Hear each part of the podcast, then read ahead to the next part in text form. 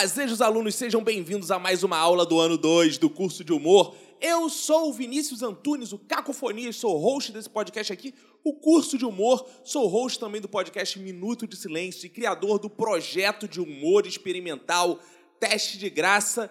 Você precisa tomar conhecimento de todos esses projetos indo lá no site minutodesilencio.com. Eu sou também um dos autores do Zorra, sou coordenador do curso de humor da Academia Internacional de Cinema, professor da Estação das Letras, do Ateliê Artístico, da ISPM, e vocês podem me acompanhar no Twitter e Instagram, Cacofonias, entrar em contato comigo pelo WhatsApp do Minuto Silêncio, que é o 21 97589 6564. Inclusive, eu quero mandar um abraço especial para a galera do curso de humor online que eu lancei aqui através desse podcast Teste de Graça, um curso de humor online, e tivemos lá alguns alunos inscritos. Quero mandar um abraço para o Felipe Assunção, para o Iogo Costa, para o Bruno Ferreira, para o Bruno Magdo, Pedro Augusto Ferreira, Magno Navarro, o Helder Vieira. Muito obrigado por fazerem a matrícula. Estamos estudando lá esquetes através de uma plataforma online, Google Classroom. Também temos um grupo no WhatsApp, estamos trocando ideias sobre esquetes. Então, se você quer aprender esquetes, a escrever esquetes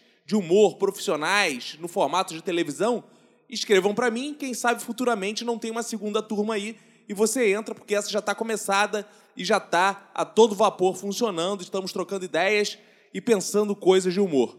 Então, muito obrigado aí. Quero deixar um abraço especial para vocês que estão inaugurando a primeira turma online para todo o Brasil do curso de humor. Eu quero aproveitar também, antes de entrarmos de fato na aula de hoje, convidar todos vocês a conhecer o projeto Teste de Graça. Por quê? Porque ele é quase um Tinder de humor, um The Voice de humor. Então lá estão 31 humoristas ou pretensos humoristas e você pode dizer para eles o que gostou e o que não gostou do trabalho deles. Então você adiciona o teste de graça no seu agregador de podcast depois você vai lá no grupo Teste de Graça Público e informa para o humorista o que você gostou, o que, que você não gostou, o que, que ele está fazendo que é engraçado e o que não é. Eu queria convidá-los, inclusive, a conhecer dois trabalhos meus em particular. Eu posto trabalho lá toda semana, é meio corrido, mas eu quero testar muitas coisas lá. Cada semana eu faço uma coisa diferente. Dois que se destacaram, que foi o Papo Pai e Papo Filho, que foi eleito pelos ouvintes o melhor trabalho de janeiro e o Claque, o Riso do Demônio, que ganhou como melhor da semana, na semana que ele participou, que particularmente é o que eu mais gosto, mas não significa que seja o que o ouvinte mais gosta. Então você vai lá, comenta, avalia, comenta de outras pessoas também, porque assim você está treinando coisas que você aprende aqui no curso de humor. Você percebe, ah, ele usou essa estratégia para fazer a piada, usou aquela outra. Então, um ótimo exercício para você, ouvinte, ouvir lá esses testes do teste de graça, porque como tem muita coisa que não funciona, você vai perceber, não funcionou por isso, isso, isso. Ele deveria ter feito assim, deveria ter feito assado. Então, um bom teste para vocês também. Então chega de jabá, vamos falar de coisa boa? Vamos lá, vamos para nossa aula. Vamos começar nossa aula de hoje, senhoras e senhores, porque hoje é dia de Voltaire. Provavelmente o homem mais influente do século XVII, esse francês, cara. Suas obras influenciaram coisas como a Revolução Francesa, a independência dos Estados Unidos, ou seja, foi um cara que ajudou diretamente na formação do nosso mundo como está hoje aí. Então estamos falando de um iluminista, de um sujeito que falou contra o absolutismo, contra a intervenção da Igreja Católica no Estado. Ele foi preso, foi exilado, teve que escrever através de pseudônimos, mas também como era uma pessoa de elite, um cara que circulava pela nobreza, apesar de ter grandes inimigos, sempre conseguiu fazer suas obras circularem e sempre foi admirado e respeitado mesmo pela própria nobreza. Afinal, nem todos os reis eram absolutistas no modelo tradicional. Tanto que é o próprio iluminismo, esse movimento do qual Voltaire faz parte, que faz surgir uma coisa chamada déspota esclarecido, que é aquele rei que sabe que é um tirano e precisa usar da sabedoria para se manter no poder. Então ele não usa só da força, o que parece muito com nossa política de hoje em dia também, né? O Roland Barthes, que é um grande filósofo, ele vai falar uma coisa interessante sobre Voltaire. Ele diz que talvez seja Voltaire o último escritor feliz. Por que será isso? Pela forma como Voltaire escreve, pela felicidade com a qual Voltaire escreve. Hoje temos aqui em mãos, está aqui na minha mão, o livro Cândido ou o Otimismo, um dos meus livros favoritos e que Voltaire, se não era feliz em termos de sorrisos, foi muito feliz ao escrever essa obra literária que é repleta de humor. Se a gente fosse resumir a história do Cândido, ia ser assim: Cândido tinha uma vida boa, aí de repente ele se ferra, se ferra, se ferra, se ferra mais um pouco, se ferra mais um pouquinho, mas continua acreditando que vive no melhor dos mundos possíveis. Você conhece algum otimista desses assim? Então, a história do Cândido é essa. A graça principal da obra, a principal piada, então, é essa, essa degradação do Cândido. E é gostoso e divertido, né? Você vê um personagem extremamente otimista.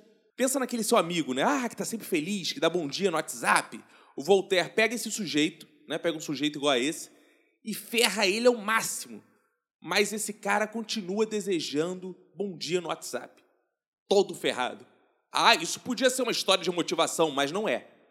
Porque o Cândido se torna um ser humano patético. E o narrador te conduz a achar isso também. Então não é uma história assim interpretativa. Ah, não, mas eu vejo o Cândido como um valente, que luta, as, que luta contra as adversidades. Não, é um otimista do ponto de vista negativo. Ele é um imbecil. Então, Cândido é o protagonista da obra, um sujeito que vive em um palácio que é o paraíso na terra e guarda uma paixão por Cunegunda, uma linda mulher. Um dia, ao beijar Cunegunda, Cândido é flagrado e expulso do palácio aos pontapés. Afinal, Cunegunda era uma importante dama da nobreza. Porém, o Cândido era adepto de uma filosofia metafísica teológica cosmonologiológica divulgada por Pangloss, filósofo que é mestre de Cândido. E os preceitos de Pangloss são do filósofo Leibniz, que diz: tudo está organizado no melhor dos mundos possíveis. Fiquem com essa frase na cabeça, porque essa frase vai virar uma piada no livro. Depois de ser expulso do castelo, assim como Adão e Eva foram expulsos do paraíso, Cândido, como eu disse anteriormente, só se ferra, ele se ferra em sequência. Mas não é se ferra no sentido de, ah, ele dá uma topada, quebra um dente. Ele se ferra mesmo. Ele vai para a guerra, é perseguido pela igreja, foge do país, é espancado por diversas vezes, fica à beira da morte. Ele chega a pensar que o seu mestre Pangloss e sua paixão com Negunda foram assassinados. Então o livro tem uma trajetória similar à história bíblica de Jó. Já leram a história de Jó na Bíblia? Se não, vale muito a pena ler. A Bíblia é uma das maiores fontes de conhecimento da cultura ocidental. Então, muita gente, principalmente ateus, né, fala: ah, não, vai ler a Bíblia, é ficção. A gente lê tanto livro de ficção porque não vai ler a Bíblia. É fundamental ler os gregos e a Bíblia como construção desse pensamento filosófico ocidental. A história de Jó é a seguinte: um homem que é testado pelo diabo e perde tudo o que tem e sofre tudo que pode sofrer, mas mesmo assim ele não nega a Deus. Cândido é assim: ele sofre tudo mas não nega a filosofia de Pangloss, embora ele chegue, claro, a titubear algumas vezes. Ao final da história, há muitos reencontros. Pangloss e Cunegunda estão vivos, todos vão morar juntos. Cândido casa com Cunegunda por uma espécie de obrigação, pois ela já não era mais a mulher que ele amou. Além disso, ela era muito feia, não era mais linda como ele tinha visto. Pangloss conclui com todos juntos que tudo está bem, e a última frase do livro é Cândido dizendo a Pangloss: Está bendito, Pangloss, mas é preciso cultivar nosso jardim.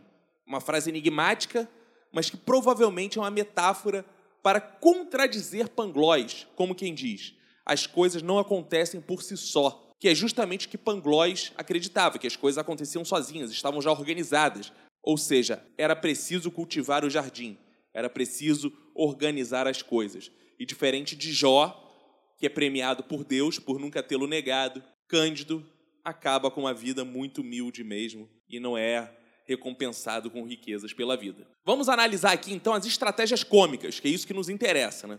O Voltaire tem uma forma de escrita muito particular para o humor. A gente falou de Shakespeare em aulas anteriores, dos trocadilhos, jogos de palavras. Voltaire não tem praticamente isso.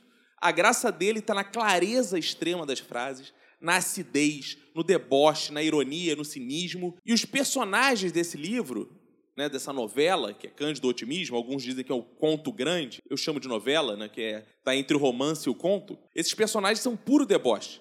Vamos falar brevemente sobre os três principais: Cândido, Pangloss e Cunegunda. Cândido já é apresentado pelo próprio nome, Cândido, ou seja, um cara puro, ingênuo e, como diz o título da obra, um otimista. Ele é uma espécie de Joseph Klimber do iluminismo. Ele se ferra, se ferra, se ferra, mas sempre continua, ele nunca desiste. Então ele é uma piada de exagero e de repetição ambulante, pois ele está sempre se ferrando exageradamente, beirando a morte, mas ele sempre repete aquela máxima que eu falei para vocês guardarem. Tudo está organizado no melhor dos mundos possíveis. Então, além de tudo, ele é um cara carente, pois ele sempre está procurando alguém para seguir. Ele começa com Panglóis, mas depois que ele acha que o Panglóis está morto, ele vai buscando substitutos para ocupar esse lugar, para orientá-lo ao longo da sua jornada. O Panglóis é o sábio, o cara que passa à frente os ensinamentos de Leibniz. Pangloss acredita tanto que o mundo está organizado de forma perfeita que chega a impedir a intervenção nele.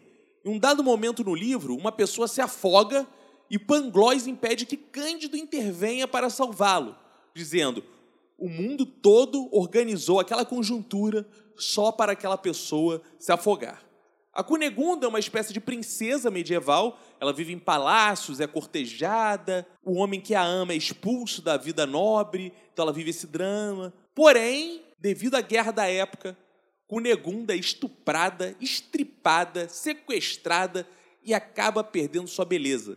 Então ela é uma personagem que vive uma transição de uma quase princesa medieval a uma personagem já moderna, digamos assim, né? com defeitos, falhas, feia uma cidadã extremamente comum. E é justamente esse contraponto, quebrando diversas vezes a expectativa, até criar uma expectativa nova e fazer piadas de repetição, que Voltaire coloca personagens extremamente felizes, otimistas nas situações mais deploráveis, como, por exemplo, descrições de guerras violentas.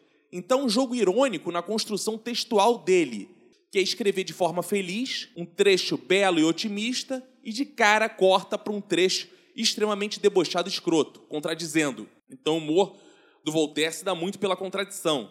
Eu vou ler para vocês a expulsão de Cândido do castelo, para vocês verem como a beleza acaba e uma coisa escrota. É o último parágrafo do primeiro capítulo.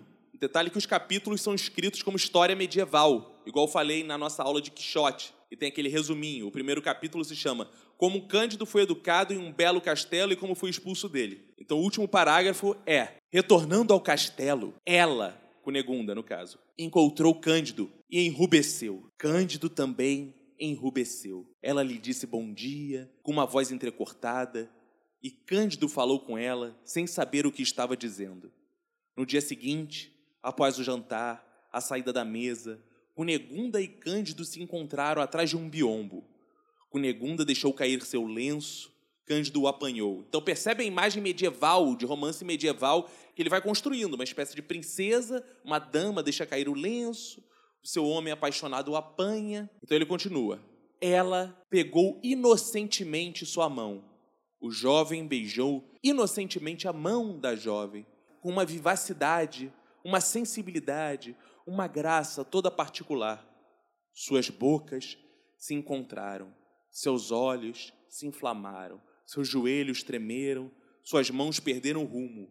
Repara que até aí o Voltaire está fazendo uma descrição de novela medieval, uma descrição apaixonada, de um romance, bem mela cueca, é isso mesmo que ele quer.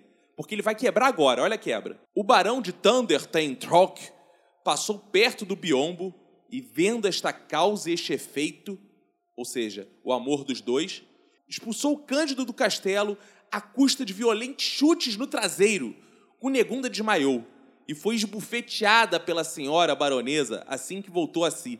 Tudo foi consternação no mais belo e mais agradável dos castelos possíveis. Então ele constrói todo um clima romântico, de paixão, e com uma frase ele desmorona tudo. Cândido é expulso, mas não é só expulso, ele é expulso com chutes no traseiro. Cunegunda desmaia. Ai, a princesa desmaiou. Você acha que é isso? Olha que bonitinha, ela desmaiou. Não, ela, esbofeteada pela baronesa. E no final ele volta. E tudo foi consternação no mais belo e mais agradável dos castelos possíveis. Ele volta para esse clima romântico. Então ele destrói ali com uma frasezinha e logo em seguida ele volta para aquele clima paradisíaco. Nessa linha, eu vou ler outro trecho para vocês em que um parágrafo tem uma bela imagem e no parágrafo seguinte já corta para uma imagem escrota. Olha a habilidade do Voltaire em fazer essas contradições, em quebrar essa expectativa. É, Cândido está diante de um outro homem que o ajudou, prostrado, exclamando: O mestre Pangloss bem que me disse que tudo é o melhor possível neste mundo, e eu estou infinitamente mais tocado com vossa extrema generosidade do que com a dureza deste senhor de casaco negro e da senhora, sua esposa. Então ele está ali extremamente grato, falando da beleza do mundo, da filosofia de Pangloss, e o parágrafo seguinte é: No dia seguinte, passeando, reencontrou um indigente coberto de pústulas, os olhos mortos, a ponta do nariz corroída, a boca retorcida, os dentes negros, a voz gutural, atormentado por uma tosse violenta, escarrando um dente a cada esforço. Então ele. Um parágrafo ele diz que o mundo é maravilhoso, e no outro ele bota essa visão grotesca de mundo. Ele está sempre contradizendo o mundo maravilhoso com o mundo grotesco, o mundo maravilhoso com o mundo grotesco. Ele vai fazer isso com tragédias naturais, com terremotos. Então, um momento os personagens estão, oh, que mundo lindo, no outro mundo está desabando. É essa a graça principal que Voltaire está propondo com seu livro, essa desconstrução do otimismo. Outro elemento forte né, nessa desconstrução, como vocês puderam notar, é a crítica social. Nota que ele sai né, de uma bela mensagem de gratidão, hashtag gratidão, como diria seu amigo do Instagram, para cortar para uma imagem de um mendigo decrépito. A crítica social do Voltaire dialoga com elementos e acontecimentos da sua época. E a sua época era muito grave. A época do Voltaire parecia sinalizar para um fim do mundo. Então, como diante de tanta desgraça as pessoas poderiam ser otimistas? Essa é a pergunta do Voltaire. Então, o Cândido vai passar por coisas da época como o terremoto de Lisboa, que é um fato histórico, por guerras extremamente sanguinárias, em suas viagens, ele vê inclusive ao chamado Novo Mundo, a nossa América, né? e conhece uma coisa chamada escravidão. E tem um trecho muito marcante no livro que é uma porrada, que é assim: ele está olhando um escravo, está olhando toda aquela escravidão da América, né? As pessoas negras sendo escravizadas, assassinadas, maltratadas. Ele para para refletir. Cândido diz para o seu companheiro, Cacambo: Ó oh, Panglós, grita Cândido, não previste essa abominação, no caso a escravidão, né? Se for verdade isso, precisarei renunciar por fim ao teu otimismo. E Cacambo dá uma resposta para ele que é o seguinte: Otimismo? O que é isso, Cândido? E aí o Cândido fica perplexo e fala: Ai de mim, é a louca paixão de sustentar que tudo está bem quando está mal. Chorou ao olhar o negro e, chorando, entrou no Suriname.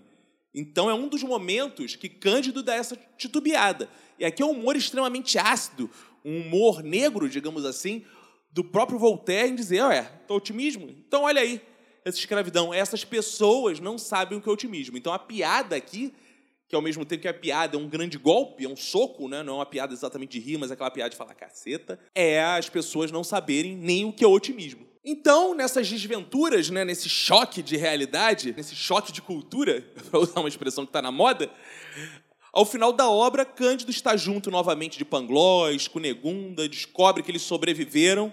Né? Cunegunda, apesar de ter sido destroçada pelos inimigos, continuava viva, Pangloss sobreviveu. Então, sobre Cunegunda, Cândido pensa o seguinte: Ah, bela ou feia, sou um homem correto, e meu dever é amá-la sempre. Mas como pode ser reduzida a um estado tão abjeto? E mais à frente ele diz: Libertei facilmente Cunegunda, é uma pena que ela tenha se tornado feia.